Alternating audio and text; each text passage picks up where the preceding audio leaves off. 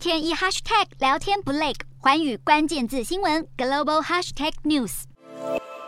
六号美股连三天收红，投资人消化美国联准会六月会议记录，看得出官员们为了通膨操碎了心。会议记录显示，联储会十八位官员只有一位反对六月一口气升息三码，显示鹰派作风抗通膨已经取得共识。然而，光是通货膨胀这个词，竟然就被提及了九十次，是近期最多。但耐人寻味的是，经济衰退却连一次都没有提到。然而，路透报道，国际货币基金 IMF 总裁乔治艾娃六号表示，不排除明年全球经济陷入衰退的可能性，更预告 IMF 将会三度下修全球 GDP 成长预测。而六号彭博报道，经济学家调查指出，多个亚洲经济体未来一年内衰退风险已经升高到了难以忽视的地步。其中，深陷金融危机的斯里兰卡几率最大，高达八成五；纽西兰风险被调高到了三分之一，而台湾风险也被调高为百分之二十，与澳洲持平。菲律宾也被调升到百分之八。但整体而言，亚洲国家经济衰退风险大约在两成到两成五，